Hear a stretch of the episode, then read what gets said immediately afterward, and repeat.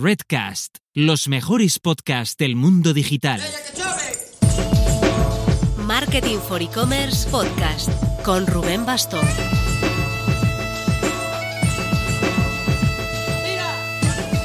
Hola marketers, ya no hay vuelta atrás. Septiembre ya está aquí y esto va a ser un no parar. En nada empezaremos a hablar del Black Friday y la campaña de Navidad. Los más previsores ya están en ello, preparando producto y stock. Así que si no has empezado, ponte las pilas. Y todo esto en un entorno de alerta constante por lo que pueda pasar con la pandemia del coronavirus, que lo que es pintar no pinta nada bien. Si cabe, en lo relativo a digital, supone un punto mayor de presión para tener planes B previstos y que no vuelva a pillar a algunos con los deberes sin hacer en stock y logística. El programa de esta semana vamos a centrarlo en Web Performance Optimization, la WPO para WordPress, en cómo hacer que tu WordPress cargue lo más rápido posible y eso haga feliz a Google y sobre todo a tus visitantes. Porque es una queja bastante habitual sobre WordPress, aquello de decir que es muy sencillo, pero que es lento. Vamos a ver si esto es cierto y cómo trabajar ese WordPress para que vaya lo más liviano posible. Y lo haremos con nada menos que Fernando Tellado, en Twitter arroba fernandot, fernandot, una referencia brutal en lo relativo al mundo de WordPress, autor desde hace 12 años de la web Ayuda WordPress, ayudawp.com. Estoy seguro de que si tienes un WordPress habrás caído en su web alguna vez buscando algún plugin o alguna solución. Vamos con ello. Pero antes...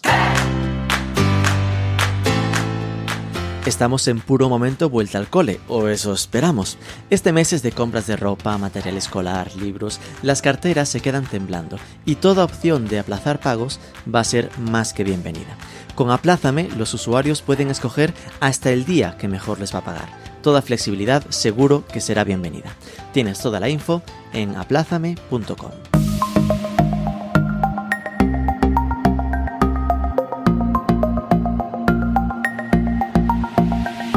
Fernando Tellado, muy buenas. Muy buenos días. A ver, Fernando, de ti nos habló Jaime Garmar de Club WordPress, así que es tu oportunidad para vengarte algún trapo sucio que debamos conocer de Jaime. no, hombre, Jaime, no, nada de trapos sucios, al contrario, es un buen tipo en general y, y un gran emprendedor y aparte de muy buena persona, con lo cual no puedo desearle nada malo y tampoco conozco ningún trapo sucio por lo buena gente que es, aunque lo supiera, tampoco te lo diría, vaya. ¿De qué, ¿De qué os conocéis? Pues nos conocemos de las reuniones que se hacen sobre comunidad WordPress en Collado Villalba, cerca de Madrid, y empezó a venir, aunque no vivía en Collado Villalba, y bueno, pues nos hemos hecho pues amiguetes y coincidido en muchos eventos sobre WordPress. Ok. ¿Y cómo fue? Es decir, al final, bueno, tú eres el editor de Ayuda WordPress, ayudawp.com, que es uno de los blogs de referencia del mundo WordPress eh, en España.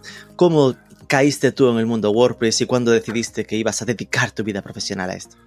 Pues bueno, decidirlo, decidirlo no lo decidí nunca. O sea, caí en el mundo de WordPress pues por casualidad y por necesidad. Yo llevo muchos años trabajando en Internet y haciendo un montón de cosas. Y en un momento dado pues eh, decidí empezar a escribir y como nadie me publicaba, porque yo era mi obsesión, pues me tuve que buscar una plataforma para escribir y, publicarme yo mismo mis cosas en Internet.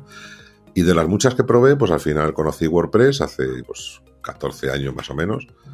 Y nada, pues ahí me quedé. Empecé a hacer este blog de ayuda a WordPress para ir apuntando las cosas que iba aprendiendo, que era un poco como mi blog de notas, para aprender mis cositas, ya que yo no era programador ni nada, pero vamos, pues me apañaba y tenía que hacerme mis cosas porque no encontraba información en español en ningún lado. Y así a lo tonto, a lo tonto, empezó a crecer el blog a nivel de tráfico, pues porque uh -huh. eso, porque no había más recursos en español.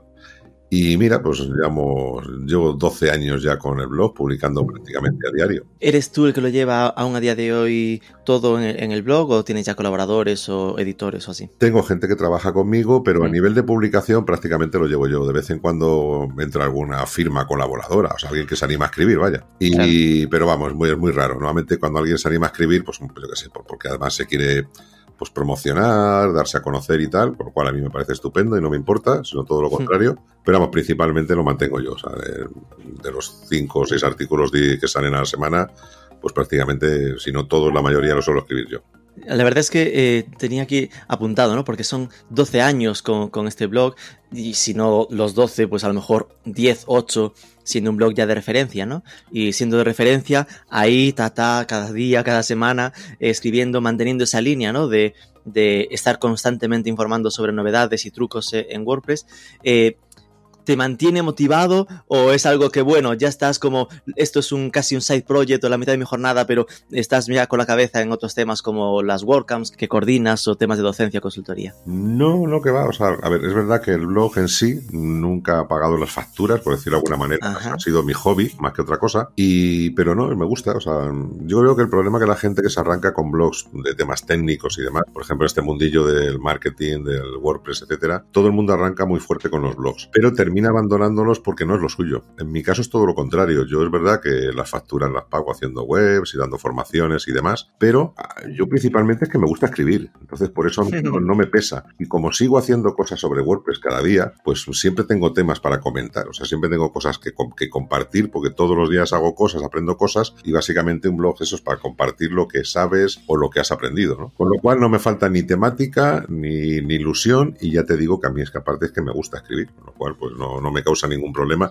No es una obligación, no, es un hijo tonto que tienes que mantener porque te da visibilidad y tal, sino es mi labor principal. Yo primero escribo en el blog y tengo mis, mi horario determinado para ello, para escribir en el blog y siempre tengo cosas que escribir y luego tengo mis horarios para los trabajos que pagan la factura, vaya. Sí, pero que al final eh, digamos que el flujo se ha convertido desde hace años en el blog capta y después de lo que captas con el blog es donde al final la gente paga pues en esas consultorías o las clases. ¿no? Sí, claro, a ver, a mí no me conocía nadie en el mundo WordPress, ni yo me conocía en el mundo WordPress, porque me dedicaba a esto, o sea, yo me dedicaba a una cosa totalmente distinta. Y en un momento dado pues me empezaron a llamar pues para que diera formaciones de WordPress, o sea, estoy hablando hace más de 10 años. Claro. Y claro, buscaban mmm, aprender WordPress y llegaban al blog y a partir de ahí me empezaron a surgir pues esos temas de formación, que siempre es una cosa que me ha encantado. Claro. Y ya daba antes. Y bueno, pues a partir del blog sí me han surgido las oportunidades y puedo decir hoy que me dedico a WordPress por el, por el blog.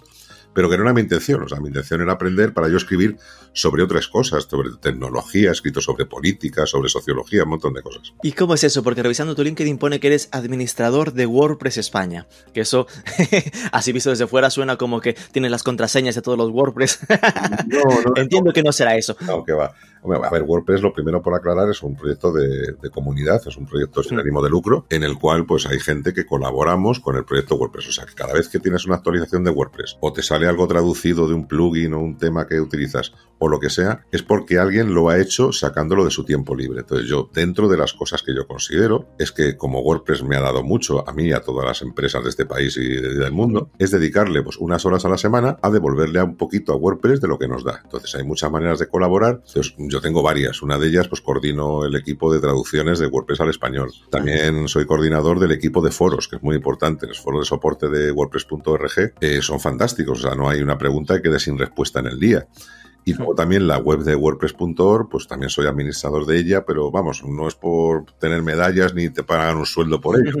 Simplemente porque además también publico cuando salen novedades sobre WordPress. Por ejemplo, ayer ha salido la última versión candidata a definitiva, porque el 11 de agosto tenemos actualización de WordPress, pues he publicado... El 5.5. 5.5, efectivamente, pues he publicado un artículo sobre las novedades que va a traer, etcétera, etcétera. O sea que, bueno, pues eso, eso es trabajo altruista. Eso es como ser CEO de una ONG, por decirlo de alguna manera, pero ni eso siquiera, ¿no? Simplemente es currito y administro la página.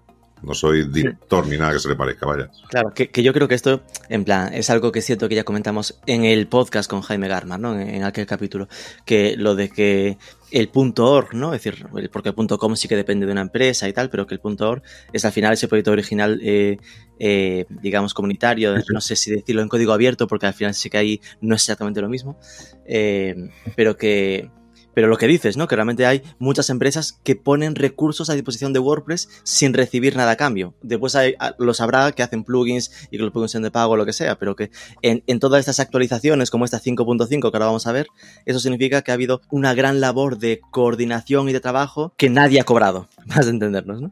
Hay gente que cobra por el trabajo que hace en WordPress, por ejemplo, hay empresas, como tú dices, que sí que donan, donan personal a tiempo completo para claro. el proyecto WordPress. Por ejemplo, la misma empresa que tiene el servicio de WordPress.com, pues dona un montón de gente para el proyecto porque se retroalimenta. Al final a ellos les beneficia, ¿no? Pero hay mucha gente de empresas de hosting, de, muchas empresas de marketing, que donan empleados a tiempo completo o unas horas a la semana o lo que sea, para que esas horas, en vez de cobrarlas haciendo cosas directamente para la empresa, las hagas pues trabajando para proyectos de la comunidad WordPress, bien sea ayudando a montar eventos o haciendo traducciones o en las novedades del código para la próxima versión, etcétera, etcétera. Entraremos eh, seguramente al final un poco más en general, ¿no? Esta parte de cómo va WordPress y WordPress hacia el futuro, pero vamos primero a atacar al tema que siempre nos gusta tener como un tema central en el programa y el de hoy que había hablado contigo era centrarlo en la WPO, la Web Performance Optimization en WordPress, ¿no? Que si podemos además específicamente, pues tirar hacia la parte de e-commerce, que en WordPress pues obviamente es normalmente hablar de WooCommerce, ¿no? Que es su plugin oficial de e-commerce. Normalmente mi, percepción, ¿eh? aquí me, dirás si me equivoco, en general cuando alguien se acerca a WordPress, eh, lo primero que te van a decir es lo de que es muy fácil, es decir, que es, digamos que es eh, ágil a la hora de producir una web, pero que va a ir lento. ¿Qué opinas sobre esta percepción generalizada? Bueno, pues que no es una opinión generalizada, es, un, es una leyenda urbana. Bueno, vale. Esto, esto viene de, yo siempre digo, del verano del 2008, que fue un, verano, que hubo muchas actualizaciones de WordPress. Entonces, pues los competidores, porque hay competidores en este mercado, hmm. lógicamente, y claro, el que aparezca una plataforma de código libre, abierto y gratuita, pues ha puesto pues las economías de algunas empresas que se dedicaban a esto, pues en riesgo. Entonces, pues lo atacan, o sea, el, mercado existe, ¿no? Entonces, esto era una amenaza. Entonces, hubo una serie de actualizaciones de, muy seguidas de WordPress y entonces ahí surgieron varias leyendas urbanas. Una de ellas era que WordPress era inseguro, cuando es todo lo contrario, claro. La gente tiene la percepción de que no hay problemas de seguridad con Microsoft o Apple porque no los publican los problemas de seguridad que tienen, porque les afectaría negativamente al, nivel, al marketing de su empresa.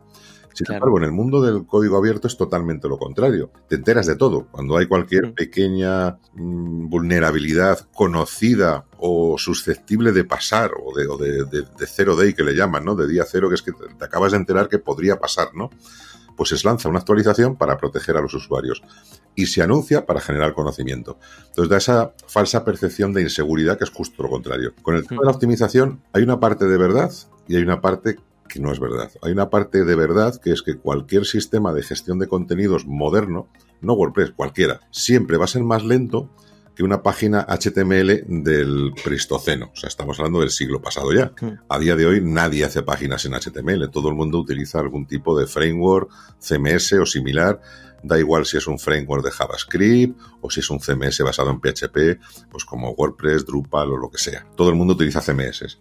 Los CMS dependen de bases de datos digo para que la gente un poco entienda la parte de verdad. O sea, una página HTML es el código plantado en un archivo de texto y hay lo que hay para que lo muestre el navegador. Un CMS moderno, la información, como es mucha información la que, la que guarda y es información dinámica que se muestra dinámicamente, los comentarios, los perfiles, los iconos de los usuarios, todas estas cosas que estamos acostumbrados a ver en CMS como Twitter, por ejemplo, o Facebook, que son CMS, PHP, todo eso se guarda en bases de datos. Entonces, para mostrarte una cronología de Twitter o un post de un blog con sus comentarios de un WordPress, hay que consultar dónde está esa información en base de datos. Entonces, ese procesito de consulta hace que cualquier CMS siempre sea, por naturaleza de funcionamiento, un poquito más lento de cargarse en el navegador que una página en HTML plano que son las famosas llamadas a terceros, ¿no? Mm, bueno, eso son aparte. Eso luego ya, si la gente mete, si, luego metes algún tipo de plugin o lo que sea, que para mostrar una imagen o lo que sea, tiene que recuperarla pues, de un vídeo de YouTube o cosas de estas, ¿no? Claro. Que eso ralentiza, pues son consultas a un servidor externo antes de mostrarse en tu página web. Pero eh, si te das cuenta, esto es como comparar eh, conducir un coche, pues como con, con correr. O sea, no tiene nada que ver. Conducir un coche es verdad que conlleva más gastos, mantenimiento, pero alguien se plantea irse de Madrid a Bilbao andando o corriendo? No, ¿verdad? Pues esto es lo mismo. Entonces, esa es la parte de verdad, de que siempre cualquier CMS siempre va a ser más lento de mostrarse en el navegador a priori que un HTML. La realidad, la realidad es que lo que vemos en un navegador es un conjunto de cosas, y ese conjunto de cosas es el código que genera esa página, el texto que ha escrito el editor de esa página y las imágenes y demás recursos que utiliza el editor para que se muestren en esa página. Lo que más pesa de todo, lo que más ralentiza cualquier web, da igual si está hecha en HTML, JavaScript, mm. lo que sea, son Las imágenes. las imágenes y los vídeos. Eso es así. Y esos los últimos estudios, yo publiqué alguno acerca de qué ralentizaba la web. Es que nos hemos acostumbrado al multimedia y lógicamente compartimos imágenes que nos descargamos del móvil y que pesan megas cuando no gigas. Entonces no tenemos la costumbre de optimizar esas imágenes, con lo cual asumimos que todo el mundo tiene en su casa una conexión de fibra óptica fantástica y la realidad es que cada vez se navega más por el móvil y las conexiones de móvil no son tan rápidas. Entonces ahí es donde se nota la optimización de una web o de un e-commerce en cuanto pues cuántas imágenes está cargando tu página. Si, si, metes en una misma página de una tienda online tienes 14 productos a la vista y cada uno tiene una imagen de un megabyte, pues tu página de, ese, de esa página de productos pesa 14 megabytes. Entonces, yeah. eso, en una mm, conexión de un teléfono móvil que no son tan rápidas como las de fibra óptica y menos en algunos países como España, que hay muchas variaciones de unas zonas a otras, pues se puede sentir que una página web es lenta. Y sobre todo porque nos comparamos, antiguamente fíjate que nos comparábamos con las webs de lector, ¿no? Cuando tenías una tienda de azulejos, pues te comparabas con el resto de las tiendas web de azulejos. A día de hoy, ¿no? A día de hoy, cuando tienes una web, no te van a comparar con tu sector, te van a comparar con las webs que más visitamos. Y las webs que más visitamos pues son Google. Google, que es una página en blanco con un botón en el medio. Amazon y Facebook. ¿vale? Son las páginas más visitadas en el mundo. Bien. Claro. Eh, pues nos dicen, oye, vamos a ver, si yo voy a Amazon a comprar, que es una tienda online que sirve a todo el mundo, está todo el planeta conectado ahí al mismo tiempo y tarda una de media una página de Amazon de producto en cargar cuatro segundos, tu web no puede tardar de cargar más que eso, porque la experiencia del usuario te está diciendo que tu página es lenta en comparación con lo que él está acostumbrado a visitar. Entonces, bueno, esto unido a que se han democratizado las herramientas de medición, Google sacó el Pace Speed, es una herramienta online para medir la velocidad y la optimización de una página, que eso está muy bien porque es conocimiento y es que la gente sea más consciente de, de lo que tiene y cómo lo tiene, y otras páginas pues como GTmetrix, Pindon y un montón de medidores online que hay, ha hecho que la gente pues bueno, sea más consciente de que hay parámetros dentro de lo que es servir una página web o un e-commerce a tus clientes que debes tener en cuenta y el tema de la velocidad con la que carga tu página, de tu e-commerce o de lo que sea, pues afecta la experiencia de usuario. Entonces, bueno, eso afecta también al SEO y afecta a un montón de cosas. Entonces, bueno, tampoco me quiero limitar a esto del WPO sea solamente la velocidad de carga, porque también es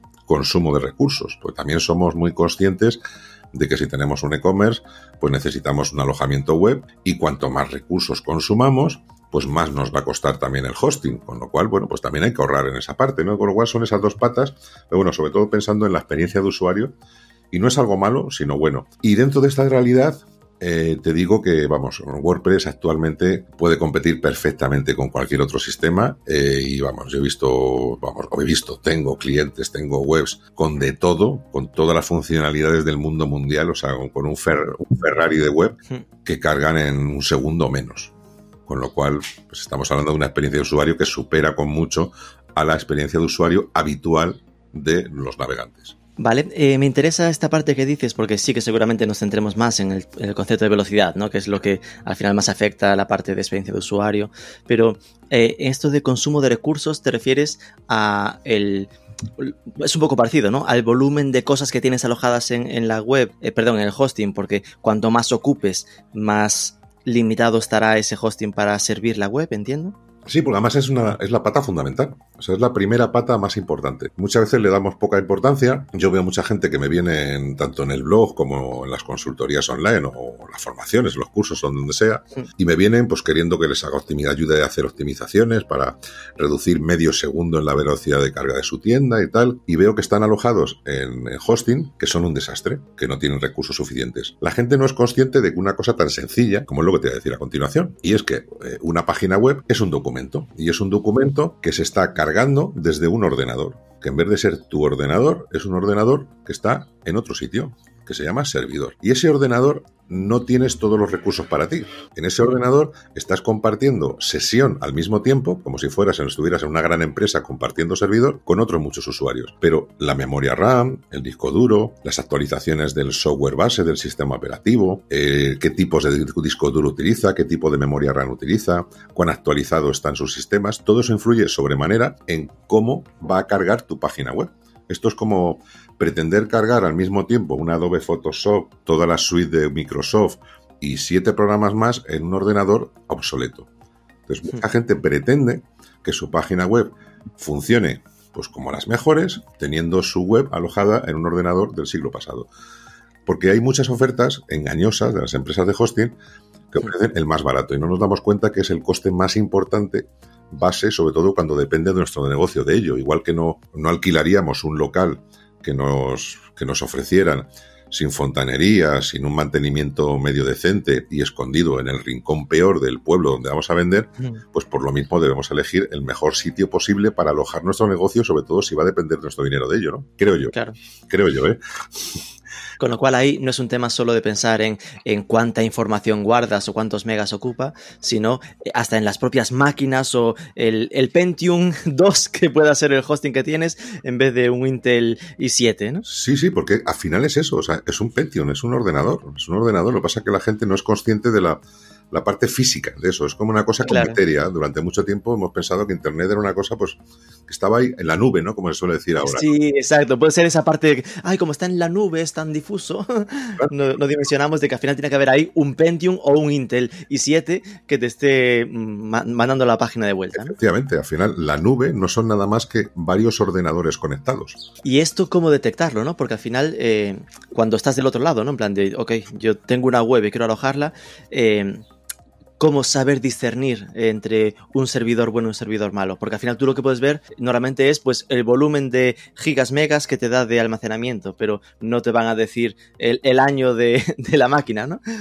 Es que es muy, muy importante, o sea, la preocupación que tenga la empresa de alojamiento por actualizar sus sistemas es vital, o sea, es como, volviendo en analogía con el el alquiler para tu negocio. Es como si el casero se preocupa de renovar el aire acondicionado, tener un mantenimiento de sus instalaciones o no se preocupa de ello. Esto con la experiencia. Ah, de tal manera es el mundo del hosting, y vamos, no, no quiero enrollarme mucho con esta parte, aunque es una pata importante, eh, ha cambiado muchísimo. en los últimos 5 o 6 años ha, ha, cambiado una barbaridad y a día de hoy casi, casi se ha convertido en una commodity. O sea, me refiero, hace 20 años creo que, no sé si me equivoco en la fecha, cambiar de compañía de telefonía móvil era un dolor, o sea, era terrible, era un, una cuestión, vamos, administrativa tremenda. A día de hoy lo arreglas con una llamada de teléfono. Hmm. Cambiar de compañía de, de, de, telefonía y no pierdes nada. Los sí. hosting actualmente casi son una commodity. A día de hoy es casi todavía, bueno, no todo el todo, pero es casi trivial cambiar de empresa de hosting. Todas o casi todas migran tu web anterior al, al, nuevo servidor sin coste alguno, para webs sencillas, lógicamente, si necesitas programación a medida, pues la tienes que pagar. Pero normalmente todos te migran la web anterior a la antigua, a la nueva, al nuevo sitio, con lo cual a día de hoy no, no debes esa, esa fidelidad a la empresa de hosting que antes la gente no nos metíamos porque era como un negocio raro, que hablaban raro también, porque toda la tecnología es extraña, ¿no? Hablan de nodos y PHPs y cosas que, que, que que una persona que está en el mundo del negocio no necesita por qué saber, ¿no? A día de hoy, contratar un, montar una web, contratas el hosting y prácticamente casi la tienes ya hecha, porque todos te ofrecen instalar tu WordPress, incluso más el WooCommerce sí. a un clic, y prácticamente es empezar a publicar artículos, ¿no? O publicar productos. Con lo cual en eso hemos ganado mucho. Pero bueno, es probar, es probar. Eh, yo siempre digo que las empresas de hosting están deseosas de ofrecer alojamientos de prueba a nuevos negocios y si tienes cuatro o cinco en el candelero a la vista, yo siempre digo, pues oye, donde vivas, elige una de tu país para que todo el tema de facturación y demás sea acorde a tu, a tu legislación. Hmm. Elige tres o cuatro, no te fíes de las recomendaciones de los blogs, ni siquiera del mío.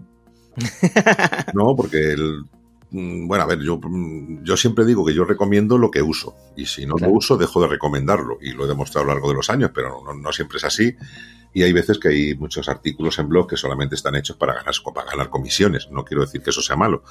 Pero... Estaba viendo ahora cotillando en tu blog cuál era la que recomendabas y veo que SiteGround, por pero, si a alguien le interesa. Sí, pero, pero, que a lo largo de los años ha recomendado otras. O sea, SiteGround, claro, por ejemplo, claro. hace 5 o 6 años no existía en España y yo he probado varias, incluso hubo alguna empresa de hosting que a mí al principio la única que hacían era que no me costara dinero el hosting de mi blog y yo con eso estaba hiper agradecido. Y yo nunca he hecho comparativas de hosting por eso, por, por poco por coherencia, ¿no? Y porque claro. a fin de cuentas era un patrocinador mío que me, me permitían. Pero yo recuerdo una empresa de, de hosting eh, española que me ofreció bastante dinero por, por, por hacer ese patrocinio, sin pedir Claro. prácticamente nada a cambio, y no lo hice, porque dije, mira, es que no os voy a recomendar. Entonces, la gente no va a entender, yo no voy a comprometer la fidelidad de mis lectores de 12 años, de 10 años en ese caso, eh, por recomendar visualmente en mi blog una cosa que yo a mis amigos no les recomendaría nunca. Claro. Igual que lo digo a Saigon, se lo digo todos los días, cada vez que hablo con el director general en España, con, con Moncho, Con Mon. pues le digo, oye Moncho, que esto es muy sencillo, yo os recomiendo porque os recomendaría, aunque no me patrocinaréis el blog. Claro. En el momento en que decidiera, en que me empiece a recomendar por lo bajini otra empresa de hosting, te llamo. Te digo, mira Moncho, o, algo o cambiáis esto o me cambiáis. O que sepas que a final de año esto ya no Os dejo, funciona. de recomendar, os dejo de recomendar, es así. Pero a ver, Claro. porque no me voy a comprometer en la coherencia que puedas tener o l- la verdad que llevas transmitiendo en un blog durante años por un acuerdo puntual con nadie. O sea, la, vida es mucho más larga que eso. Volviendo a la parte de velocidad, eh, mencionabas un par de herramientas ¿no? para medir el tema de velocidad en la web, que eran GTmetrix y Pindom. Em, ¿Qué opinión te merece Google PageSpeed Insights? Es un buen intento, es un buen intento. El- además ha cambiado mucho el motor últimamente, para, para susto de la mayoría. que anteriormente tenía un motor bastante poco fiable, eso es verdad. Entonces cambiaron al, al motor Lighthouse, que era una cosa que ya venía integrado en las herramientas de desarrollador del navegador Chrome y que es mucho más restrictivo y mucho más exhaustivo. Entonces la gente se pegó unos sustos tremendos porque de repente pasó de tener un 90-80 o cosas así a tener un 50-30 ya. en móvil y escritorio. Entonces no se dio cuenta que de repente es que se había puesto muy restrictivo. Entonces Google ha adoptado la filosofía del mobile first hace tiempo, en lo cual eh, obvia en gran parte, de hecho el primer resultado que te ofrece es el móvil siempre. Entonces es muy restrictivo, es muy exigente en cuanto al peso de las páginas, incluso a temas de accesibilidad, que tú por ejemplo en, en navegador de Chrome tú puedes en las herramientas de desarrollo eh, en el motor Lighthouse pues hacer una comprobación de tu página sin necesidad de ir a la web di- directamente desde el navegador y tú puedes ahí definir o quitar comprobaciones que afectan al resultado final. Sin embargo, en la herramienta PageSpeed no, te vienen todas marcadas por defecto, con lo cual las lecturas que te suele dar pues suelen ser bastante terribles en muchos casos. Claro. No, lo digo porque eso eh, me da la sensación, ¿no? Que es como, seguramente por ser gratuito y abierto y de Google, el más usado, eh, pero claro, eh, da unos. un- es muy deprimente, ¿no? Porque siempre te pone. mm, nosotros ahora estaba revisándolo por curiosidad, estamos en 70 y pico en ordenador, que not bad, no, está mal, pero 20 de 23, 25 en móvil, ¿no? Y entonces es como, ¡ay, qué mal! Siempre es como súper restrictivo. No sé, ¿qué es para ti una buena nota en PageSpeed Insights de una web? Eh, mira, una buena nota es una web que, que Que vaya rápida. PageSpeed eh, dé una buena experiencia de usuario porque cargue de una manera naturalmente rápida. Que tú accedas a la página y veas algo pronto. O sea, en uno, dos segundos ves algo y empiezas a ver cosas. O sea, es lo normal para una experiencia natural de, de- de navegación o de compra. De todas maneras, tampoco hay que demonizar PageSpeed. Es verdad que no hay que obsesionarse con estas herramientas. Son herramientas de ayuda. Sobre todo ayuda al desarrollador Sí, sí. pero sí que educan, educan a la gente, lo que te decía, es un- se ha democratizado el, con este tipo de conocimiento, que es bueno para los usuarios, para los usuarios de tu web, con lo cual debes tenerlo en cuenta. Lo malo, por ejemplo, yo achaco a PageSpeed es que te da poca información de cómo mejorar esas cosas. Por eso yo utilizo Bien. normalmente GTmetrix, que te da mucha información de cómo mejorar eso, cada uno de los aspectos. Es muy, muy detallado.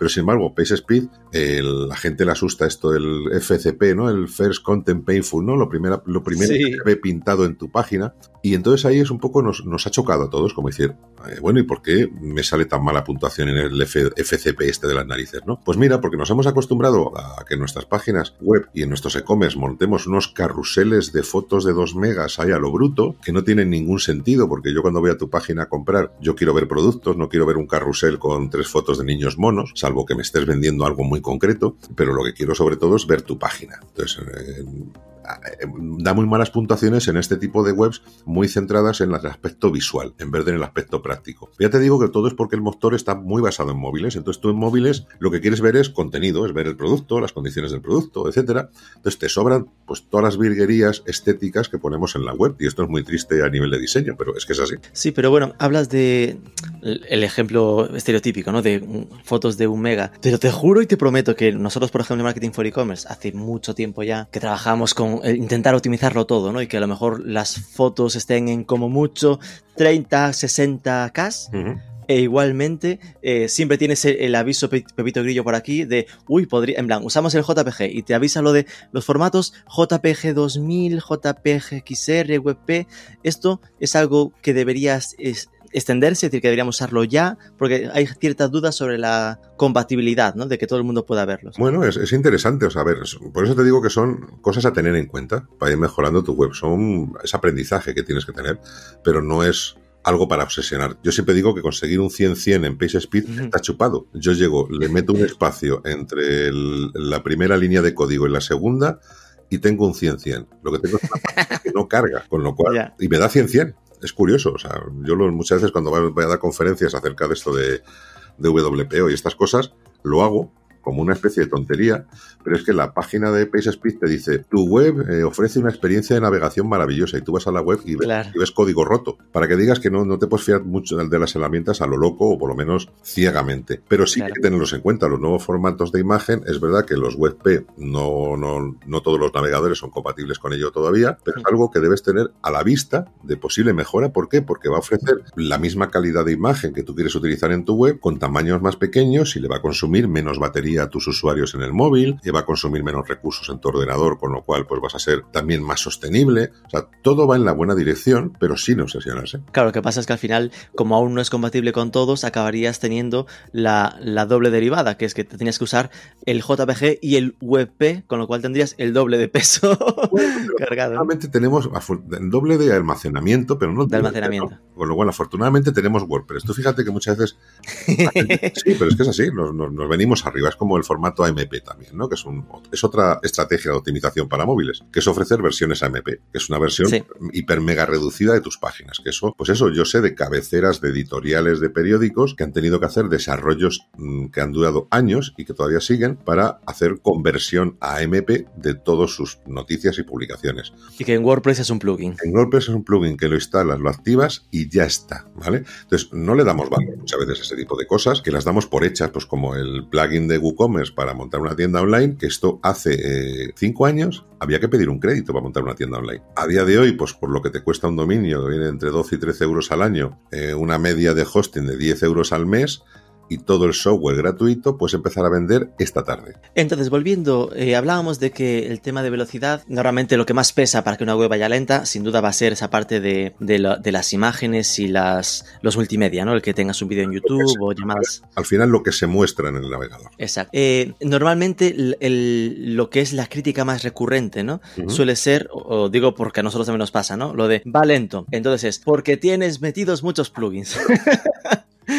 ¿Cómo, ¿Cómo se hace aquí? ¿Que, que al final deberíamos intentar usar menos plugins y desarrollar más ad hoc sobre las plantillas? No, a ver, es todo lo contrario. O sea, precisamente el modelo WordPress es eh, que las plantillas, los como temas, como se llaman en WordPress, perdona, Ah. eh, no deben mezclar. O sea, la plantilla al final lo que muestra es cómo se muestra tu contenido. Y luego las funcionalidades internas es el código, son la programación. Entonces, Hmm. un plugin es código de programación. Lo único que empaquetado de manera que te da una utilidad concreta. Es verdad que hay plugins que tienen más código del que puedas necesitar eh, para una funcionalidad. Te ofrecen tres funcionalidades de las cuales solo usas una. Pero bueno, hay que huir un poco de ese tipo de plugins e ir a plugins más especializados. Es, es tan como eso. Pero el mundo de los plugins es lo que ha hecho grande a WordPress y es lo que ha facilitado la democratización de la creación web. Porque estamos hablando de código prefabricado por el que hace nada antes de WordPress había que pedir siempre presupuesto, que alguien te programara algo a medida que valía hoy y no valía mañana,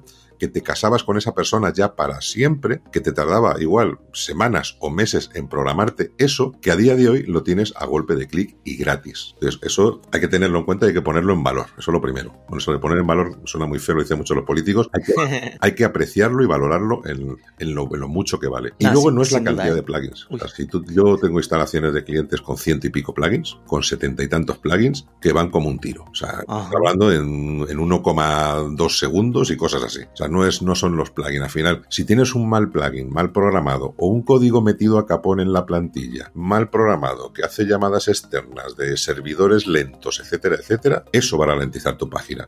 Por ejemplo, si tú tienes un plugin o un código para mostrar una cronología de Instagram en tu web, que lo tienen muchísimos, hasta las tiendas online. No entiendo por qué, pero lo tienen. Pues, y resulta que el servidor de Instagram hoy peta, o hoy va lento, o hoy Claro. no tiene buena conectividad con México, o desde donde esté viendo el, el usuario tu web, pues ese intento de cargar eso va a ofrecer una experiencia de carga de esta web mala hoy, porque dependes de recursos donde tú no puedes controlar. Es verdad que los servidores normalmente de Instagram, de Google o de YouTube siempre van a ser más rápidos que los contratamos, los que contratamos nosotros, pero Claro. no siempre es verdad. Porque a veces tienes que hacer muchas consultas hasta que se pinte la información en tu página, ese vídeo de YouTube que quieres mostrar, esta, Mm. o esa última foto de Instagram, etcétera. Todo eso son tiempos de espera que sumas. Pero bueno, todos esos recursos externos a veces son prescindibles. Muchas veces nos empeñamos en utilizar recursos que no son imprescindibles.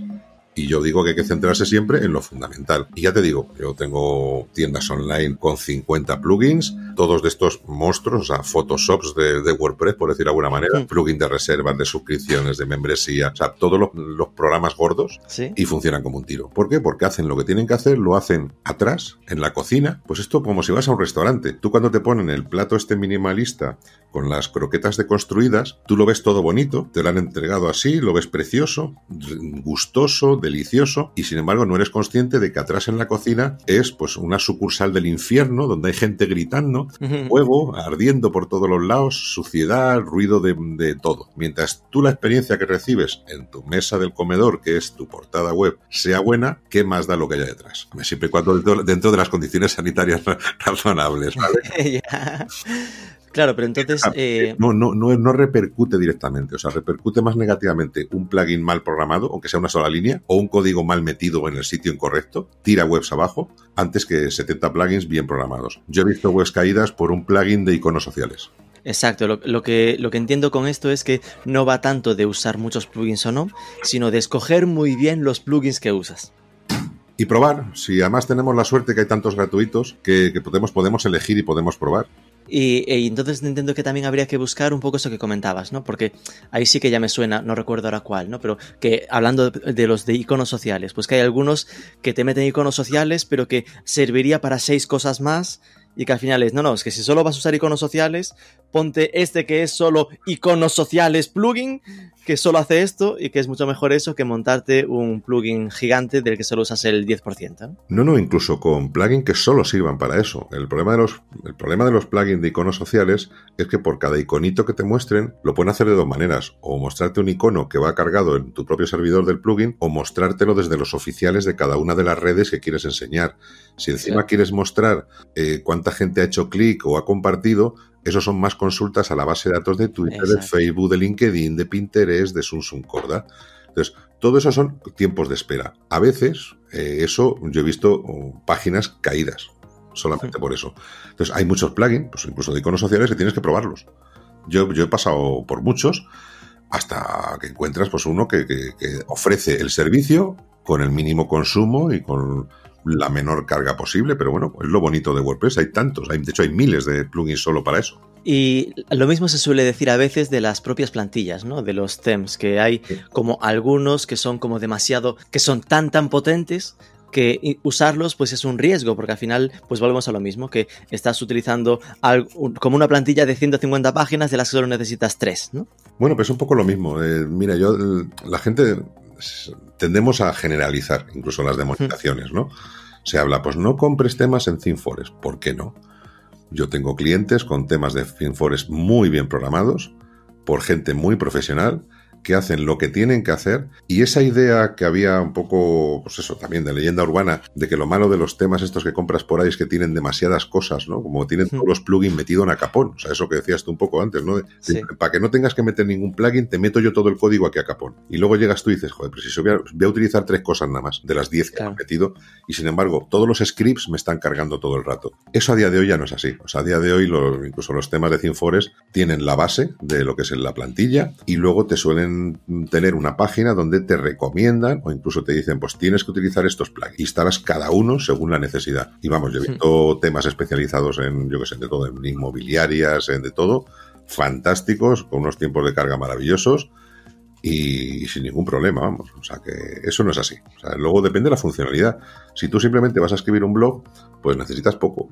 Pero si necesitas una tienda online y con una serie de funcionalidades, pues buscas también pues eh, competir y, y quieres empatar y quieres mostrar lo- tu mejor cara y hay temas pues realmente muy bien diseñados y muy bien, muy bien programados que ayudan a que vendas. Entonces, ¿eso qué tiene de malo? O el que tú Hmm. puedas diseñar landings o páginas de producto de manera rápida con unas maquetaciones preciosas sin necesidad de esperar un mes a que te diseñe alguien algo, pues como los maquetadores visuales. Pues si lo hacen y lo hacen bien, fantástico. O sea, y, y hay maquetadores muy óptimos a día de hoy. No ha cambiado mucho la cosa. Lo que pasa es que seguimos muchas veces anclados en, pues eso, pensamientos un poco antiguos en vez de simplemente probar. Yo tengo la suerte que como tengo el blog y me, me obligo y me obligan un poco a probarlo todo, Claro. me, me vuelvo a instalar versiones de temas como Avada, que ha sido uno de los temas más importantes de WordPress durante años, y no tiene nada que ver una Avada de ahora con una Avada de hace 7, 8 años. Nada, Claro. es otro mundo. ¿Tienes en la cabeza algunas themes, ¿no? Como decías este, que digas, uff, me los he encontrado y estos es mejor evitarlos o es difícil hacer ahí generalizaciones? Digo porque a veces yo creo que lo complicado es esto.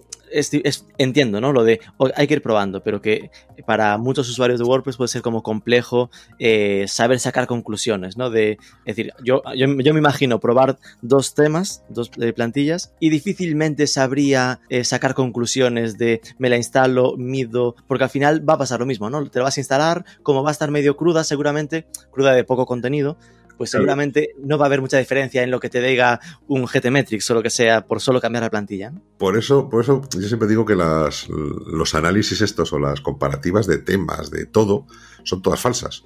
Porque al final los- todas, las, todas las hacen las comparativas en situaciones no reales, en situaciones de laboratorio. Entonces, claro, estas situaciones de laboratorio no son situaciones del mundo real. Entonces, no hay, no hay ningún tema que yo no recomiende a día de hoy. O sea, es verdad que en algunos, por ejemplo, en algunas conferencias, buscando, buscando, he encontrado algún tema todavía, incluso en el directorio de WordPress.org, de estos que te cargan muchas cosas por defecto y que conseguía pues que tardaba pues 14 segundos la misma web con el mismo contenido, 14 segundos en cargar solo con cambiar de tema. Pero es que me- me- ni me acuerdo, o sea, me parece que era un tema de estos de tipo magazine, tipo revista, pero porque te cargaba pues muchas animaciones de golpes sin que tú se lo pidieras, te metía iconos sociales en 20.000 sitios, hacía como demasiadas cosas que no eran su función. Y con plugins, es decir, plugins que, que también tengas detectados como estos son dinosaurios eh, que mejor evitar, que notes que siguen siendo populares, me refiero. Claro, es que aquí fíjate, no hay, no hay plugin malo. O sea, la gente, por ejemplo, criticamos mucho Jetpack. Jetpack es un mega plugin. Sí. El ejemplo más mm, peor.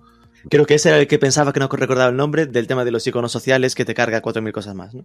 Pero sin embargo, Jetpack es un plugin buenísimo para toda persona que empiece con una web. ¿Por qué? Porque te ofrece los básicos que no trae WordPress. ¿Y qué no trae WordPress? No trae un formulario de contacto. Cosa rara, pero no lo trae.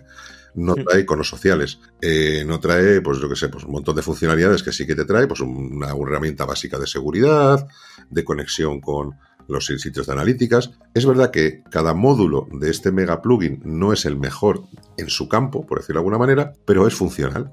Entonces, yo, por ejemplo, el módulo que tiene de entradas relacionadas, yo he hecho pruebas en mi blog en real y ha resultado ser el más óptimo, curiosamente. Sin embargo, hay otros módulos pues, que lo hacen bastante mal. Pero bueno, no sería el peor ejemplo. El ejemplo de un plugin que consume muchísimos recursos y no afectan para nada a la visualización de la web sería un Broken Link Checker, que es un plugin, de hecho, que está prohibido en muchos hosting, porque hace un consumo eh, exagerado de recursos del servidor, porque analiza todo tu tráfico, enlaces entrantes y salientes, etcétera, para mostrarte errores de 404 o, Claro. o de cualquier errores 500, 503 y de todo. Entonces hace un consumo muy extensivo de recursos, pero que es muy práctico para el SEO. De hecho, es, es el, es único en su género. No es que sea el mejor, es que es único. Entonces es un Sí. plugin que a pesar de que sabes que te pueden echar del hosting si te pasas usándolo, eh, conviene tenerlo instalado, no siempre activo, lo, lo instalas. Claro, que igual es algo para usar una vez cada tres meses y hacer una revisión Claro, y no tenerlo siempre. Pues como, como cuando nos ponemos a defragmentar el disco duro en un Windows, ¿no? Pues es algo que hacemos un día al mes y decimos, vamos a, vamos a ponerlo esto en condiciones. Pues sería un poco lo, lo mismo, ¿no? Pero no hay así plugins malos, por decir en ese sentido. Pero, a ver, que los habrá, ¿eh? Pero que no los conozco a día de hoy. La mayoría de los genéricos que utilizamos, pues uno de SEO, otro para formularios, otro para no sé qué, para no sé cuántos, son todos bastante óptimos. Sí que es verdad que todos los plugins, como toda la programación que no sea a medida, tiene un defecto de base, que es que el programador, cuando ha hecho ese código prefabricado, él no sabe dónde vas a utilizar, por ejemplo, el, el ejemplo más, más clásico es el formulario de contacto, ¿no? Tú pones un plugin de formulario de contacto Y para que funcione ese formulario necesita cargar un código, un JavaScript normalmente. Hmm. Entonces, como el programador no sabe dónde vas a poner tu formulario, lo que hace es cargar su JavaScript en todas las páginas de tu web. Te las carga bien en la cabecera o bien en el pie de página. Eso hace que páginas de tu web, normalmente el 99,9% que no llevan un formulario de contacto, que no necesitarían que se cargue ese JavaScript, van a estar cargando ese JavaScript sin necesidad. Entonces, es un recurso a optimizar. Entonces, en una programación a medida eso nunca pasaría porque llegaría el programador y diría, ¿cuál es tu, página de, formulario de contacto? Esta, vale, te meto ahí el JavaScript y todas las demás no lo tienes. Pero claro, te va a costar bastante más. De hecho, cuesta cero los plugins de formulario de contacto. Pero hay, sin embargo, pues optimizaciones, y yo de eso me hincho a escribir en el blog de ayuda a WordPress, para conseguir que solamente se cargue el JavaScript de esos plugins solo donde tiene que cargarse.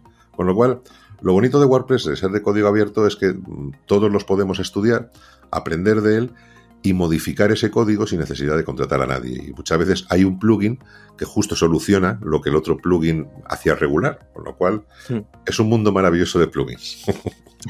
sí, esto me recuerda al salseo que hay últimamente con los deseos, ¿no? Que todo el mundo era súper fan de Yoast y últimamente se está moviendo un mogollón de SEOs a Rank Math, por ejemplo. ¿no? Bueno, tú lo has dicho, es salseo. me, me hace mucha gracia cada vez que sale un pequeño fallito o salen dos actualizaciones seguidas de Yoast SEO, de repente eh, parecen como campañas orquestadas, ¿no? Como las que se hacen en política. De repente. Sí, la verdad es que sí. Suena mucho a afiliación. Se aparecen de repente comentarios como decidí, decidido, me paso a RAM más SEO. Y vas a su página y ya tiene RAM más SEO instalado hace días. O sea, es un poco de, como una secta, ¿no? Somos como sectas al final, tendemos al sectarismo o no, no sé por qué será, pero pasa. Y la realidad es que no, la realidad, el SEO a día de hoy es el mejor plugin de, SEO que hay para WordPress. O sea, el, utilizan todos los profesionales. Lo que pasa es que luego hay caramelitos y muchas veces no somos conscientes de las campañas de marketing y los de RAMMAZ os han entrado muy fuerte ofreciendo gratis lo que otros ofrecen de pago pero sin dejar muy claro por qué te lo dan gratis. Eh, hay que estar muy pendientes a cosas y, oye, pues, que un plugin se actualice como que WordPress se actualice mucho no es malo, sino todo lo contrario. Eso es que estamos atentos, están atentos a lo que pasa, a las necesidades de los usuarios. Yo, por ejemplo, en la última actualización de Yoast SEO, detecté un problema, nada más actualizarlo en uno de los sitios de prueba, puse un, un, comentario en su foro de soporte, que eso es lo que hay que hacer, no quejarse en el Twitter, no, no salsear en las redes, sino ir a su foro de soporte y decir, oye, acabo de actualizar esto y me he dado cuenta de que esto en mi web no funciona. Bueno, pues a los cinco minutos había salido una actualización solucionando ese problema y otros siete más. Qué bueno. Eso te dice mucho. Y al revés, eh, temas que te gustan, ¿no? Que esté usando y que dirías que son recomendables por ligeros y que ayuden al tema de velocidad. Temas y plugins, ¿no? Bueno, plugins hay muchísimos y hay plugins específicos para optimizar. Yo, de hecho, incluso subí uno que se llama WPO Twix o Mejoras WPO, que lo que hice fue aglutinar en un plugin de instalar y activar pues una serie de optimizaciones que yo considero básicas en todo WordPress. Y bueno, funciona muy bien, tiene bastantes miles de, de instalaciones activas y tal. Vamos, es una con lo típico que haces tú para tus clientes, en tu plugin así un poco personalizado, pues decidí subirlo y liberarlo. Hay muchos plugins de caché, pero vamos, básicamente a nivel de plugins, pues tener un buen sistema de caché compatible con tu hosting. Para eso tienes que hablar con tu hosting, porque... Para que te diga cuál es el más adecuado. Claro, no hay un mejor plugin de caché. Pues otro, por ejemplo, es otro, una otra gran mentira, ¿no? Las comparativas de plugin de caché. No hay un mejor plugin de caché dependiendo de tu configuración de tu web, dependiendo de tu hosting, de las cosas que tengas, funciona mejor una configuración, incluso de un mismo plugin de caché configurado de una manera o de otra. Eh, y básicamente tener un plugin de caché bien adaptado a tu web, optimizar las imágenes antes de subirlas y poquito más. Luego ya Y eso es ya no con plugin, ¿no? Antes de, antes de subirlas. Y eso, en plan, usar el compresor o lo que sea. porque además, ¿qué, necesidad tienes de sobrecargar tu servidor con un, con un proceso de andar optimizando las imágenes a medida que las subes. Sube las ya optimizadas, sube ahorras. El nivel de temas, como me preguntabas, a ver, a día de hoy ya no, no hay temas hiper mega pesados, es verdad. Incluso los temas con más funcionalidades, pues tipo Divi o así, pues son muy ligeros en realidad y solamente cargan el maquetador donde has maquetado, con lo cual son muy óptimos. Pero si no vas a utilizar ningún maquetador, si quieres un tema que te valga un poco para todo y que tenga una funcionalidad que yo a día de hoy considero fundamental, que es lo que yo llamo prescindibilidad, que es que se deje quitar cosas. Qué bueno porque cuando utilizamos maquetadores, y todo el día todos utilizamos maquetadores, incluso el editor de bloques de WordPress es un mini maquetador, lo que queremos es que el tema no nos limite. Si yo quiero poner un bloque de fondo ancho completo, lo que no quiero es que cuando lo vea en mi página de repente esté encajonado en un recuadro del tema. En la, en la cajita del tema, que eso nos habrá pasado a todos, ¿no? Que pones ancho completo, vas a tu página a vista previa y no se vea a todo el ancho de la página, porque hay como una especie de recuadro ahí del tema que no te deja salir ese ancho de ahí. O sea, el ancho del tema no es un ancho completo, entonces luego no tiene un ajuste para quitarlo. Pues esas cosas hay que buscarlas en los temas actuales, actualmente y que te permitan ese tipo de cambios de decir, mira, pues en esta página en concreto no quiero barras laterales, ni quiero caja, ni, mira, no quiero ni cabecera, ni pie de página. O mira, aquí quiero pie de página, pero que no se vea el título de la página, porque voy a poner lo primero que voy a poner, aquí va a ser un, carrusel de tres posts y no quiero que se vea el título de la página por encima. Ese tipo de, de ajustes de prescindibilidad, que son cuatro clics, los tienen que tener todos los temas a día de hoy o tenderán a tenerlos porque van a ser cada vez menos importantes, van a ser prácticamente páginas en blanco. Y uno de los que hoy mejor cumple con eso y que más utilizo y recomiendo se llama Astra. Astra. Astra. Entonces tiene... Como el coche como el Opel Astra. Si buscas Astra y te salen cosas espaciales. Si buscas Astra, pero vamos, pues tema Astra. Es un tema que se llama Astra, tiene una versión gratuita y otra de, pago. Pero vamos, la versión gratuita es perfectamente viable, tiene todo lo que estoy diciendo y es un tema pues muy limpio, muy ligero y sobre todo que te permite esas cosas. A nivel global te permite configurar un montón de cosas, además por dispositivo, que es muy importante también. Decir, oye, mira, ¿qué, ¿cómo quiero la altura de la cabecera? Pero tengo un icono para cambiarle, digo, y en tableta quiero que tenga esta otra altura y en móvil quiero que tenga esta otra altura. O qué tipografía quiero, pero y en móvil la quiero distinta. O sea, fíjate, un montón de personalizaciones muy pensando en todo tipo de usuarios y es, es genial. Y luego además en cada página tú puedes, por ejemplo, configurar que toda tu web tenga como una estructura de cajones, por ejemplo, encajonado el contenido y luego la barra lateral, pero sin embargo una página concreta, pues la página de inicio, la que sea, que sea de ancho completo, que no aparezca la cabecera o mil cosas. Y es uno de los que más recomiendo a día de hoy. Vale, vamos entonces a hablar un poco de futuro, ¿no? Porque eh, obviamente yo coincido contigo, WordPress a día de hoy es el CMS más usado, como que el, que democratizó eh, el tema de web e incluso de e-commerce, ¿no? Con, el proyecto de WooCommerce, pero esto vuelve a ser percepción, ¿no? Tengo como la percepción de que eh, a nivel de e-commerce no sé cómo ves el, la competencia de Shopify, ¿no? El que pueda estar en ese nivel de, de gente que quiera hacer e-commerce más o menos sencillos, que se esté que esté perdiendo cancha WordPress contra proyectos como Shopify. ¿Cómo, cómo lo ves? Bueno, te, a ver, WordPress tiene un problema y el problema de WordPress no es precisamente WordPress, es el marketing. Entonces, el, cambio al editor de bloques que se hizo, se hizo por una cuestión de marketing principalmente inicialmente, porque siempre a WordPress le había faltado algo, que era una herramienta de diseño, cosa que tú montabas un Wix y lo tenías. Sí. No tenías otras muchas cosas, estabas muy limitado, eh, tienes lo que ellos te quieran ofrecer, vendes lo que ellos te dejen vender, pero tenías un maquetador. Bueno, WordPress a día de hoy ya tiene un maquetador. Eh, WordPress tiene otro problema de marketing en general, que es que las empresas tienen un gran potencial de marketing y pueden pagar miles de euros a blogueros o youtubers famosos para promocionar sus productos. WordPress no puede hacer eso. WordPress se nutre de la comunidad y de la, pues, un poco divulgación que hagamos la gente que apostamos por esto porque ha ayudado a que emprendedores, autónomos, pymes tengan por fin webs de alta calidad a precio de software cero y sin licencias. La guerra de Shopify para mí es igual que la guerra que puede haber, que no existe, entre Wix y WordPress.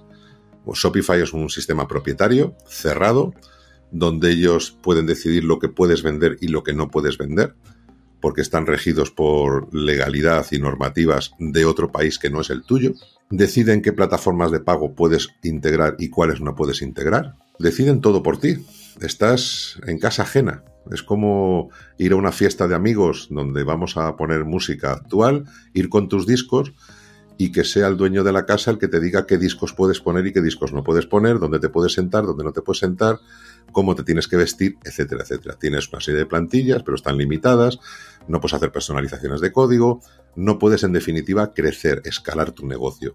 Y luego el modelo de negocio que tienen es que cuanto más ganas tú, más ganan ellos, lo cual suena como bonito, ¿no? Es decir, además lo venden como herramienta de marketing y en realidad no, lo que te están diciendo, mira, gastando lo mismo en tu web nosotros, vamos a ganar más cuando tú empieces a ganar pasta. O sea, le doy la vuelta. Sí. Entonces, para mí no, no son comparables en absoluto. Shopify es un negocio que depende de una empresa, de su rentabilidad y que mañana puede cerrar. WordPress no depende de una sola persona ni de una sola empresa, depende de una comunidad enorme, inmensa, de donde hay empresas que lo usan y dependen de ello ya, con lo cual están muy interesadas en que esto no acabe nunca. Y ahí tienes una garantía de futuro y, y de éxito total. Y sobre todo la escalabilidad. Tú con WooCommerce, con WordPress más WooCommerce, puedes ampliar tu tienda hasta el infinito. En Shopify dependes de las funcionalidades que tengan o que a futuro piensen implementar. O sea, si por ejemplo quieres montar una tienda multivendedor, que vendan en portada y que además ellos puedan gestionar sus propias suscripciones y reservas, pues no puedes, tienes que esperar a que ellos lo habiliten. O cualquier otra cosa que se te ocurra. Si en WordPress, tú siempre tienes miles de plugins gratuitos para empezar con esa funcionalidad, algunos premium a precios ridículos, todo hay que decirlo, porque estamos hablando de 200 euros, igual para una pyme o para un negocio, eso no es nada, comparado con lo que pagábamos antes. Ya. Y, y hasta el infinito. Y si no tienes miles de programadores que entran directamente en tu web, te programan lo que necesitas y lo tienes a la inmediata. No es comparable. Ya te digo que sí que es verdad que ahora hay mucho movimiento. Shopify está invirtiendo Mm. muchísimo en el tema de marketing. Y Sí, sí. de hecho, yo qué sé, pues ahí tienes a Romo Alfons, que tiene una serie ahora mismo en YouTube, Sí, es cierto. Crear tu tienda online en 5 minutos, que es una serie, se lo olvida decir, patrocinada por Shopify. No me digas. Yo pensé que era porque atacando al puro orgánico, ¿no? Como él juega mucho el tema del SEO en YouTube, decía, bueno, este básicamente busca, a- como también creo que es una búsqueda demandada, ¿no? Que lo que buscaba era puro posicionamiento, pero bueno, No, igual sí que hay ese punto de colaboración directa con Shopify, ¿no? lo deja caer, lo deja caer, lo deja caer. Ah, vale, no lo vi. lo, lo deja caer, pero no lo no dicen claramente. O sea, de hecho, debería marcar como emplazamiento publicitario, como te dice YouTube, esos Sí, vídeos. Pero bueno, es verdad que siempre juegan, lógicamente, son cosas muy demandadas, cómo crear tu tienda online rápido, ese tipo de cosas. Sí, Y con todos los seguidores que tiene su canal, lógicamente posiciona muy rápido por visualizaciones y demás. claro. Eh, eres, un, yo digo, siempre juegas en niveles en esto, ¿no? Entonces llega un punto, cuando llegas a cierto nivel, casi todo lo que hagas va a tener un gran impacto. ¿Vale? Es lo mismo.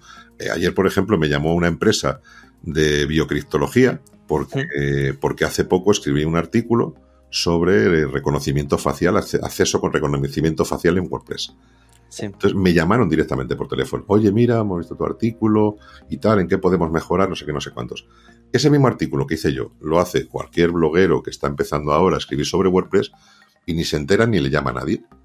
Claro. Pero como- Y a lo mejor le habrían escrito un mail a lo loco, pero llamar se le llama a Fernando Tellado, que es un influencer.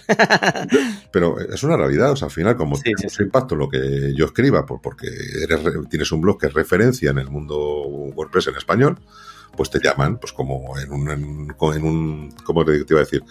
En una conferencias de de e-commerce en Madrid, pues se me acercó el director general de PrestaShop a preguntarme por la evolución de WooCommerce, porque había visto un artículo que le habían llamado la atención desde París, porque no sé si mucha gente no sabe que PrestaShop es, pertenece a una empresa Sí. en concreto, que le habían llamado la atención por ese artículo, que qué pasaba con PrestaShop en España, que estaba creciendo mucho WooCommerce y tal. Pues eso es por el impacto que tengas, pues esto les pasa un poco lo mismo, con lo cual no hay, o sea, no es ni comparable Shopify con, con WordPress. Es como, Shopify es como el Wix del e-commerce. Hmm.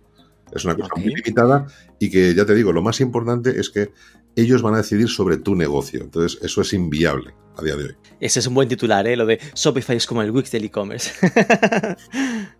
vale, penúltima pregunta sería, eh, ha- hacia futuro de, es decir, me comentabas al principio, ¿no? Que estábamos a punto del 5.5 de, de WordPress, veía eh, en tu Twitter el- la publicación que hiciste y veía que de las novedades estaba eh, la integración nativa, si lo entendí bien, de, del XML, de la carga diferida y cosas así, ¿no?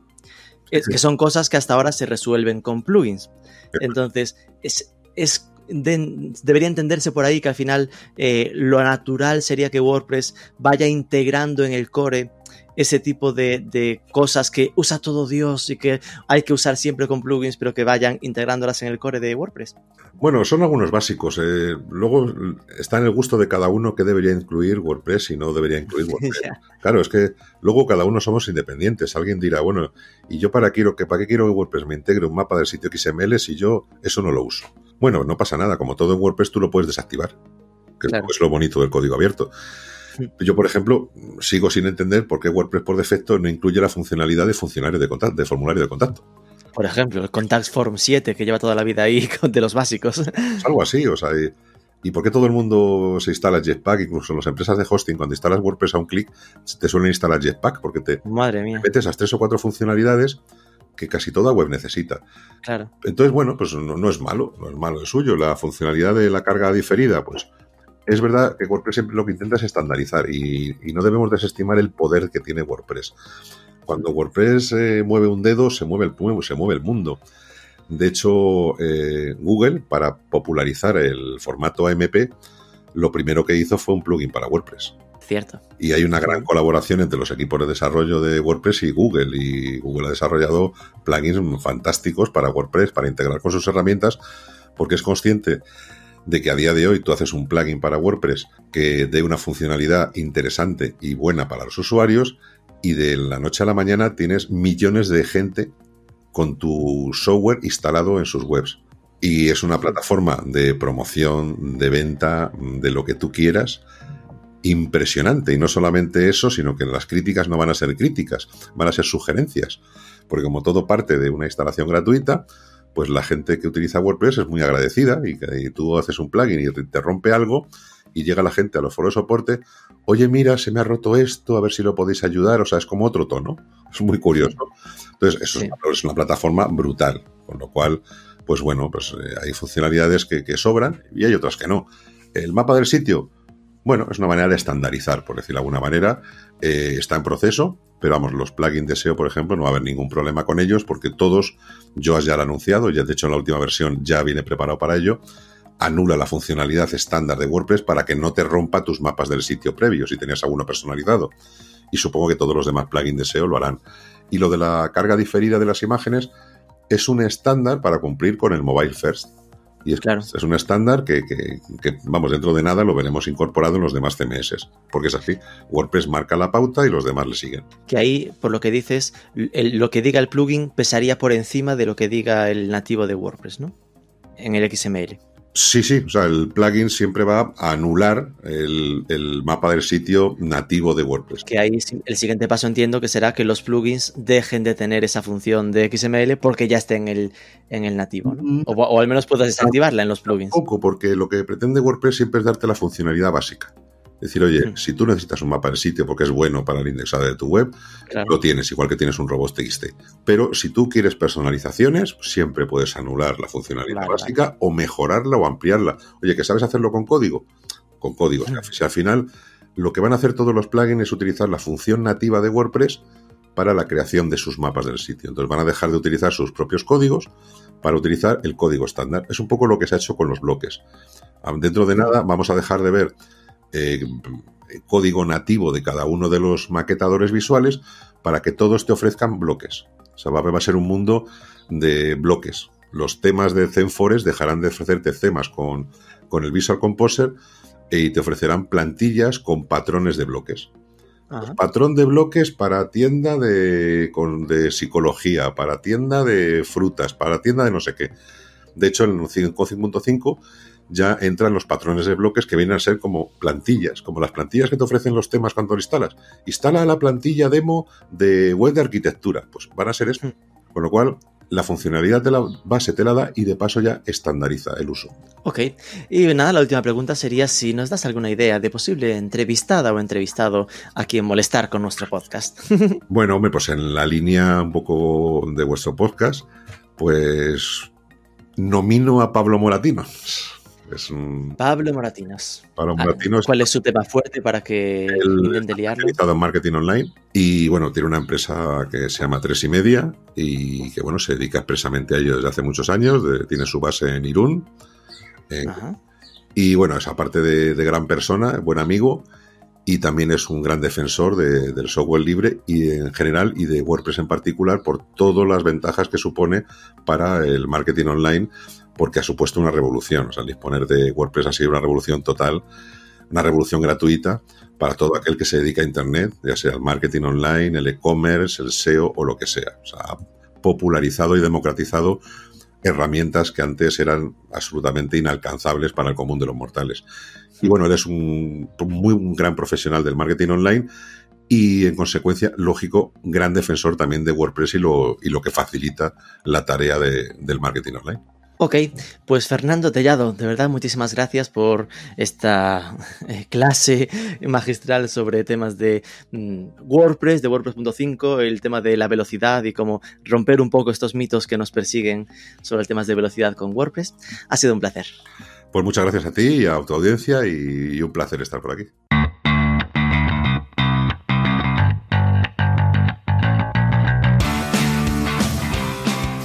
La semana que viene, si cumplimos con nuestras previsiones, tendremos un par de cosas interesantes que contaros, de eventos que estamos preparando en Marketing for E-Commerce y con más locos del sector. Al micrófono, Rubén Bastón, director de Marketing for E-Commerce. Mucho ánimo con el cambio de mes. Si te ha gustado, déjanos un like, un comentario en ebooks, compártenos por redes sociales, suscríbete, que es gratis, y nos escuchamos el próximo lunes.